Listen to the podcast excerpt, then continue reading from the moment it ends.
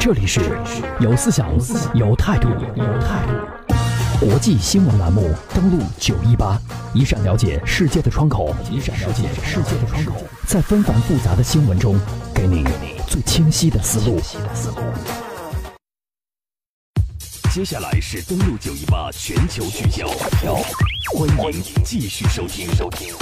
欢迎继续回来，打开广播追踪国际，这里是正在为您直播的国际新闻栏目，登录九一八，我是燕子。今天是个周一，今天是三月十九号，在俄罗斯当地时间的三月十八号，俄罗斯总统大选正式是拉开大幕。目前的选举结果，刚刚投票结果的统计情况，给朋友们带来一个介绍。目前各投票站百分之八十的数据呢，已经统计完了。普京在选举当中以百分之七十六点一八的得票率领先，而这个数字的选民支持率也创下了俄罗斯总统选举的最高的。得票率。三月十九号，国家主席习近平向俄罗斯当选总统普京致贺电。习近平在贺电中指出，中方愿同俄方一道努力，不断推动中俄关系在高水平上迈上新台阶，助力两国各自发展，促进地区以及世界和平安宁。相关投票情况，我们来看一下。当地时间的三月十八号，俄罗斯大选的投票正式启动。这一次总共有八名候选人参加总统选举。根据俄罗斯总统选举委员会的公布的这次选举百分之七十的选票的统计结果的时候呢，位居第二位的是俄罗斯共产党候选人格鲁季宁。他的得票率是百分之十二点五九，位居第二位。而第三位呢是俄罗斯自由民主党主席日里诺夫斯基，得票率是百分之六点零八。位居其后的是俄罗斯知名电视节目主持人索布恰克，获得的是百分之一点四八的选票。其余四名候选人的得票率都没有超过百分之一。本次选举的选民投票率也创下了新高，是百分之五十九点五，将近百分之六十。根据俄罗斯总统选举的规则，在选举中获得百分之五十以上的选票当选为总统。俄罗斯中央选举委员会将会在三月二十九号前确认选举结果，并在选举结果确认后的三天内将会正式的公布。普京呢也感谢选民，表示努力得到认可，俄罗斯将会努力应对挑战，解决国家面临的问题。在本届总统大选开始之前呢，外界都在猜测俄罗斯总统普京这一次选在三月十八号，这是大家。都知道，嗯，克里米亚这个地方呢，呃，归入到俄罗斯是整整三年的时间，所以当时有媒体分析表示呢，俄罗斯总统普京可能会去克里米亚来投下这一票。但其实呢，在俄罗斯当地的时间莫斯科上午的九点半，普京前往位于俄罗斯莫斯科科学院的第两千一百五十一号投票站，投下了自己的一票。而且，俄罗斯这次大选邀请的有国际观察人员，这个人数还创下了历史记录。俄罗斯中选委此前表示呢，总共一百零九个国家、一千五百多名外国观察员和国际观察员将监督俄罗斯总统大选，比二零一二年的六百八十五名翻了一番还多。中国也派出了有六人组成的大选观选团前去参加监督。在三月十八号的晚上呢，在莫斯科市中心的马涅什广场的音乐会当中，有一幕，现场民众的欢呼声当中欢呼着喊普京，普京呢就转回头带领民众高喊俄罗斯。当天晚上八点钟，持续了一整天的俄罗斯大选落下了帷幕。时间呢，当天晚上八点钟是在北京时间的十九号凌晨的两点钟，大批民众呢是不惧莫斯科的冬夜寒风，涌向广场，参加这场为庆祝大选结束和克里米亚入俄四周年而进行的音乐会。音乐会当天晚上在欢快激昂的气氛下进行，诸多俄罗斯的知名歌手轮番上台献唱，期间不时穿插主持人和民众的互动和选举的情况回顾。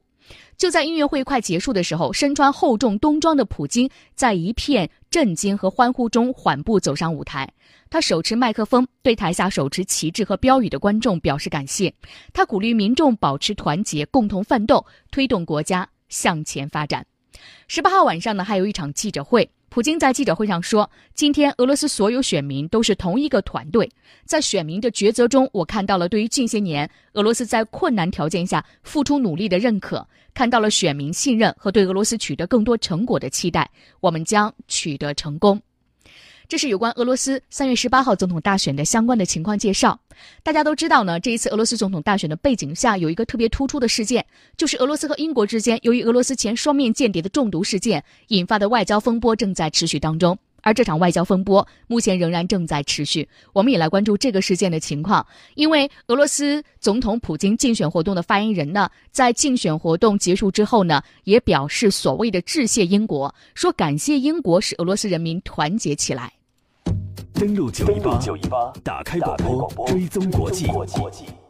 打开广播，追踪国际。来自俄罗斯总统普京竞选活动的发言人，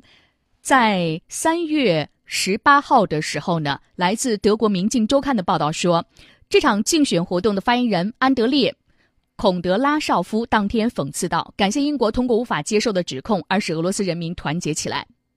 孔德拉绍夫当天晚上是具有讽刺意味的在说这段话。他说：“每当俄罗斯在毫无证据的情况下被指控时，俄罗斯究竟做错了什么？伦敦可能对俄罗斯的心态十分了解。当我们必须动员之时，人们就会再次将我们置于压力之下。”回顾一下，在将近一年之前，当时呢，俄罗斯和美国之间呢有一场媒体战。这场媒体战呢，就是美国方面呢将俄罗斯在美国的一家电视台呢定义为外国代理人，这是在美国呢定义为外国代理人当中的唯一一家媒体机构。当时呢，就有分析表示呢，这场媒体大战不会结束，而且会波及到各自的朋友圈。因为当时呢，日本首呃英国的首相特蕾莎梅也指责过俄罗斯。没有想到，不到一年的时间，俄罗斯和英国之间直接呃爆发了一场外交风波。所以，面对来自欧洲方面的压力呢，俄罗斯总统普京当天晚上在简短的记者会上说：“那些有关俄罗斯人在大选和世界杯足球赛之前去干那些事情的想法都是胡扯、瞎说八道。俄罗斯已经在国际观察员的控制下销毁所有的化学武器。”这是俄罗斯方面的声音。但是，这场外交风波呢，并不会这么快的就过去，因为英国方面呢，还需要接下来有更多的一些动作的存在。我们来看一下呢，有关这场外交风波会有怎样的一个情况？英国外长呢目前指责说，俄罗斯的储备神经毒剂。俄驻欧盟代表称，毒剂是来自英国。俄罗斯前双面间谍以及他的女儿在英国中毒事件过了之后呢，英国与俄罗斯的关系是处于紧张的过程当中。英国外交大臣约翰逊表示，证据表明俄罗斯在过去的十年中大量储备了涉案的神经毒剂。俄罗斯则予以反驳。俄罗斯驻欧盟代表齐若夫还暗示说，制造这种神经毒剂的可能是英国。约翰逊呢，在 BBC 上节目的时候表示，俄罗斯在过去十年当中，不仅在研究如何运输神经毒剂进行暗杀行动，还在制造并且大量储备，就是杀死呃，就是。呃，使得俄罗斯前双面间谍及其女儿中毒事件，现在他们还在重症监护室的这种神经毒剂，名字叫做诺维乔克。俄罗斯对这起前间谍中毒案的反应，并不符合一个清白国家的做法。这是来自于英国的外长，而俄罗斯驻欧盟的代表齐若夫在接受 BBC 的同一档节目的时候表示，俄罗斯和这起中毒案没有关系，俄罗斯没有储备。神经毒剂，他手头没有证据证明这一神经毒剂是来自英国所说的一个实验室，但一些据称呢，制造神经毒剂的俄罗斯科学家已经离开俄罗斯，并且目前居住在英国。他说的这个英国的军事实验室距离事发地点只有十二公里，并称呢这是英国最大的从事化学武器研究的军事设施。前天我们也介绍过呢，确实英国存在着研究化学武器的军事有一个实验室。但英国方面表示呢，只是为了制造一些防御性的神经毒剂。俄罗斯方面目前也驳斥了英国的说法，并且呢，也对于英国的驱逐俄罗斯外交官的行动呢，做出了一个对应的回应，也是驱逐了英国方面的二十三名外交官。这个事件目前仍然正在沸沸扬扬的发酵当中，如何收场目前还不得而知。但是应该可以看到呢，这个事件接下来对于俄罗斯在西方国家当中的地位和接下来西方。与俄罗斯之间的关系呢，会带来一个巨大的影响。所以有媒体现在开始分析表示，普京呢，在他第四个总统任期，他将会面临什么样的一个不同的和以往不同的变化？与此同时呢，在内外交困的情况下，俄罗斯总统普京将会如何带领俄罗斯走出困境呢？我们接下来来听相关的分析。接下来是登陆九一八风暴眼，欢迎继续收听。九一八国际时事约你评，参与方式：公众微信平台九一八私家车，或者下载蜻蜓 FM，搜索登录，在社区留言，说出你的想法。我们来关注一下俄罗斯在普京的第四个总统任期究竟会发生什么样的变化呢？德国《世界报》在十八号给出了这样的答案：说，在国内由于受到西方的制裁和油价下跌，俄罗斯经济陷入困境。普京承诺，俄罗斯将会加强福利政策、经济稳定增长和新的基础设施项目。而在外交政策方面，西方不能够期待普京第四个任期有任何改变。俄罗斯和英国因为间谍中毒案不断升级的外交报复，以及普京不久前发表的关于新式核武器的威胁性的演讲，已经明确。这表明了他对于西方的态度。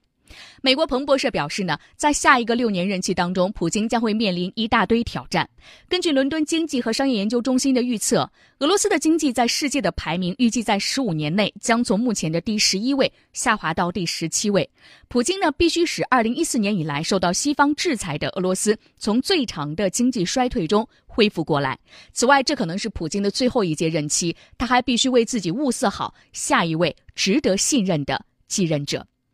与此同时呢，在下一个总统任期当中，俄罗斯总统普京将会面临怎样的一种困境呢？我们也来看一下相关的分析。俄罗斯总统普京在第四个任期要完成有两个主要任务：第一个是维护国家安全，妥善应对风险和挑战；第二个是为经济发展创造良好条件。其战略目标是捍卫俄罗斯大国地位，并追求重塑世界秩序。首先，俄罗斯和西方关系的紧张对峙，这是俄罗斯未来对外政策中最大的挑战。普京的第三个任期内爆发的乌克兰危机，便使得北约与俄罗斯兵戎相见。美国、欧盟对俄罗斯进行外交孤立围堵，出台严厉的经济制裁，导致俄罗斯与美国、欧盟的关系持续交恶，彻底陷入到谷底，出现了类似冷战时期的对垒。欧洲上空开始笼罩着所谓的新冷战的阴霾。而更令人担忧的是，在有关全球战略稳定的问题上，俄罗斯和美国的矛盾非常的尖锐。过去与美国的对抗合作、对抗合作不停循环的模式几乎是荡然无存。在二零一八年三月一号的国情咨文当中，普京向世界展示了俄罗斯的多样化的核打击能力，这反映出俄美在军事领域的战略竞争以及核恐吓。如何维护好国家安全利益，同时要缓和和西方的关系，是普京下一个任期的关键任务。其次呢，俄罗斯与独联体地区国家的发展面临着严峻的一个挑战：一是乌克兰东部停火线上的局势恶化，顿巴斯地区的局势动荡不安；另外是欧亚经济联盟内部的矛盾激化；此外呢是伊斯兰国极端组织恐怖分子回流到俄罗斯南部地区和阿富汗局势动荡的外溢给地区安全带来的恐怖威胁；第四是预防乌克兰危机的外溢效应，面对独联体国家有意愿加入北约的问题。另外呢，我们看到叙利亚局势目前是复杂混乱，交织着地区大国、世界大国和民族宗教对于该地区主导权的争夺和博弈。我们大家也特别谈到说，在普京的第三个总统任期，有关叙利亚的问题，应该说是普京呢在他的国际地位角逐当中，使得自己的框架扩大的一个非常成功的举动。但目前呢，叙利亚各方的势力角逐依然没有能够结束。将使得俄罗斯在该地区的大国影响力和巩固在叙利亚的危机协调进程中的主导作用，会提出一系列的挑战。最后呢，在亚太方向上的朝核危机、反导系统在亚洲部署，以及美国提出的印太战略，都将对俄罗斯谋求世界大国以及构建新的亚太地区安全构想形成威胁。大家还记得呢？俄罗斯总统普京呢，在二十年前说过一句话，说给他二十年的时间，他会让俄罗斯再次强大起来。接下来，他的二十年的总统任期呢，即将开启的第四任就是六年的时间，所以对于如何服务于国内经济的发展，也是普京非常重要的一个任务所在。他的第四个总统任期的发展的内容是谋增长、调结构。除了油价因素之外呢，面对西方国家的制裁，在俄罗斯国内出现了资本外逃、投资减少、没有办法获得先进技术等困难，普京必须谋求和西方缓和关系，进而解除制裁。战略上呢，俄罗斯并不想关上缓和和西方关系的大门，因此呢，普京在第四个任期将会维持与美国关系的现状，力争不要再继续恶化。同时呢，大选之后的俄罗斯准备利用欧盟与美国在对俄制裁问题上的落差，谋求与欧盟改善关系。但是由于乌克兰东部紧张局势和英国毒杀间谍案的持续发酵，所以俄罗斯尽管不希望继续恶化和西方国家的关系，更想缓和和欧洲的关系，却可能是事与愿违。在几个月之前呢，当时。俄罗斯方面和美国的外交战升呃媒体大战升级的时候呢，有一个评论家是这样分析的，他说：“其实呢，面对美国方面和西方国家带来的挑战呢，普京是腾挪躲闪，在很多的事情上呢都没有针锋相对或者是直面迎战。但是在目前的这种情况下，你比如说把俄罗斯的外交官驱逐的这种背景下，普京也不得不给出一个直面回应的做法。”所以在第四个总统任期即将开启的这个时刻，俄罗斯在面临内外交困的情况下，无论是在外交政策的转换上，还是国内经济的转型上，国内民生福祉的增大上，都是接下来普京要面临的非常艰巨的任务所在。登录九一八，打开广播，追踪国际。